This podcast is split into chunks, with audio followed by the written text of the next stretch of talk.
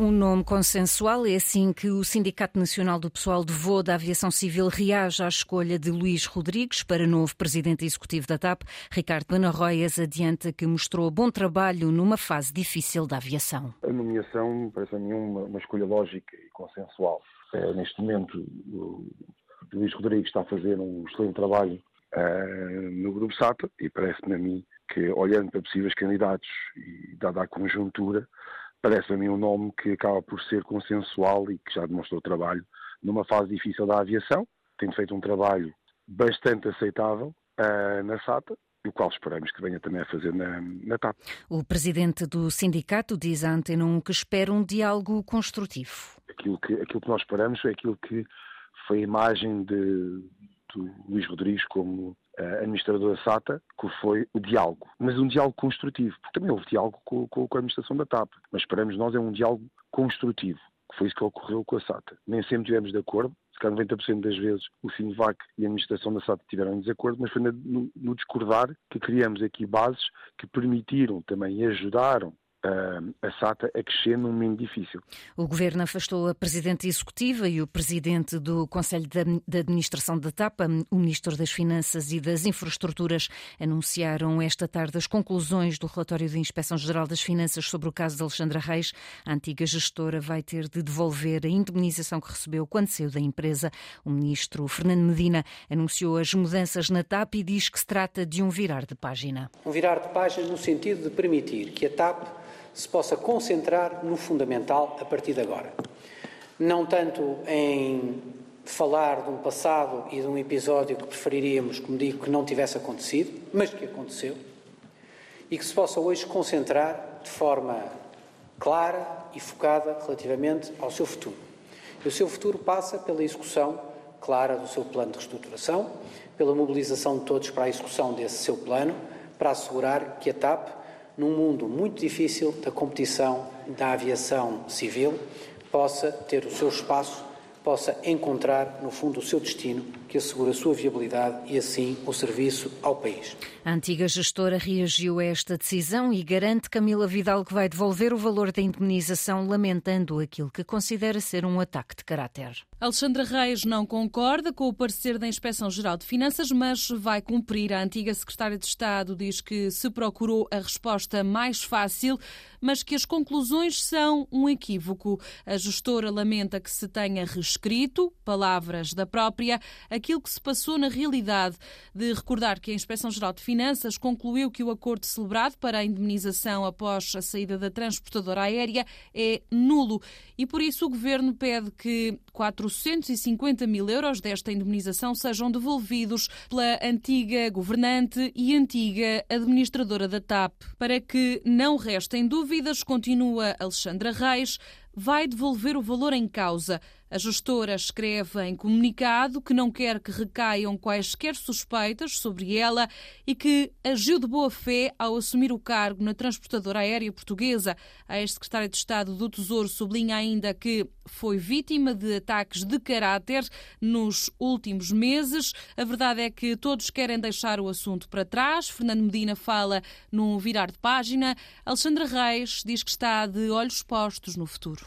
O presidente do Conselho de Administração e a presidenta da Comissão Executiva da TAP também já reagiram ao anúncio e disparam em várias direções, Joana Carvalho Reis. Cristina Ormier Weidner diz estar perplexa por não ter sido ouvida nesta investigação.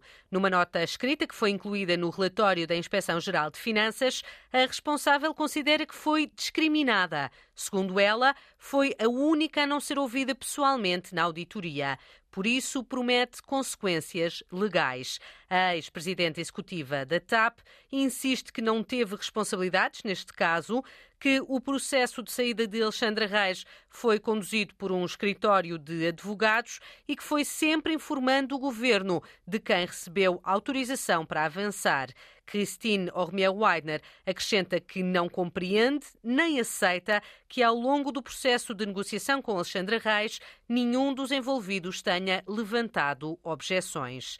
Já o antigo presidente não executivo da companhia aérea, Manuel Beja, garante que tudo fez para evitar a saída de Alexandra Reis e que agiu de boa fé. Num texto publicado no LinkedIn, Manuel Beja acrescenta que a decisão foi aprovada pelo governo, tendo como objetivo a legalidade e a racionalidade económica mas admite erros ao longo do processo. As saídas na TAP não satisfazem partidos que querem mais respostas e exigem apuramento de responsabilidades, especialmente de Fernando Medina. O PST diz que precisa de tempo para ler o relatório ao pormenor, mas vai defendendo que a demissão da Presidente da TAP é grave. O vice-presidente do PSD, Miguel Pinto Luz, lembra que a companhia aérea não é a única responsável neste caso e que a indemnização paga a Alexandre Reis foi autorizada pelo governo. Da iniciativa liberal, Rui Rocha pede que o governo assuma responsabilidades. Já o PCP considera que estas demissões eram inevitáveis. O deputado Bruno Dias defende que a indenização de Alexandra Reis é ilegal e quer saber se há mais casos semelhantes. O PCP fez uma pergunta já há algum tempo a Fernando Medina, que continua por responder quantas Alexandras Reis mais poderão existir, porque este caso, eh, o caso Alexandra Reis, digamos assim, foi o único elemento que eh, se deteve a IGF no apuramento dos factos. E, portanto, quando nós verificamos que há eh, uma prática verdadeiramente inaceitável com aquilo que de pior tem a gestão privada, que é a marca da gestão privada que impuseram à TAP e que agora querem, pelos vistos, voltar a impor com uma nova privatização da TAP, isso levanta eh, as maiores preocupações. Mariana Mortágua, do Bloco de Esquerda, considera que a demissão era inevitável, mas pede mais explicações do governo e das últimas lideranças da companhia aérea. O Ministro das Finanças pode ter vontade de virar a página, mas não decide quando é que se vira a página. Há uma avaliação que temos que fazer, a Comissão Parlamentar de Inquérito tem esse papel também. E há outras questões que têm que ser respondidas antes da página ser virada, nomeadamente outras decisões que possam ter sido lesivas do interesse público, quais são as responsabilidades do próprio Ministério das Finanças nesta matéria, não estão clarificadas, nunca foram clarificadas, e finalmente, quais são as consequências de se ter descoberto, entretanto, que a privatização a David Neilman é uma fraude. O LIVRE considerou hoje que o relatório esclareceu a questão legal e defendeu a necessidade de a companhia aérea se tornar numa empresa pública viável. Um mês depois dos sismos que afetaram a Turquia e a Síria, a Unicef estima que existam quase 2 milhões de pessoas sem casa na Turquia e cerca de 500 mil na Síria. No total, a organização prevê que perto de 850 mil crianças estejam desalojadas. Por isso, nesta altura, a prioridade da organização seja garantir água potável, saneamento básico e um abrigo a estas pessoas, explica Francisca Magano, diretora de Políticas de Infância e Juventude da Unicef Portugal. Neste momento, as prioridades da Unicef são, acima de tudo, duas: garantir água potável e saneamento a estas famílias. Na Síria, por exemplo, temos um surto de cólera ativo e, portanto, eh, em algumas zonas temos que prevenir que este surto eh, possa efetivamente afetar mais crianças e, portanto, acesso à água potável em campos onde não existe saneamento, onde é muito difícil ter água para beber e água para limpeza, e essa é a nossa prioridade, e o abrigo. Temos muitas pessoas, efetivamente, ainda a viver sem condições e o apoio que as pessoas nos têm dado, os nossos doadores, tem sido absolutamente crucial para garantir toda esta reconstrução da vida das pessoas. Francisca Magano garante ainda que, apesar das dificuldades que existem na Síria por causa da guerra, tem sido possível fazer chegar ajuda ao território sírio. Esta noite fecha a jornada 23 da Liga com Casa Pia Passos de Ferreira, um jogo que está a acontecer no Jamor e que está a ser acompanhado pelo repórter Nuno Perlour, agora em direto. Está na frente o Casa Pia, vence por duas bolas a uma, marcou o primeiro passo mesmo à beira do intervalo.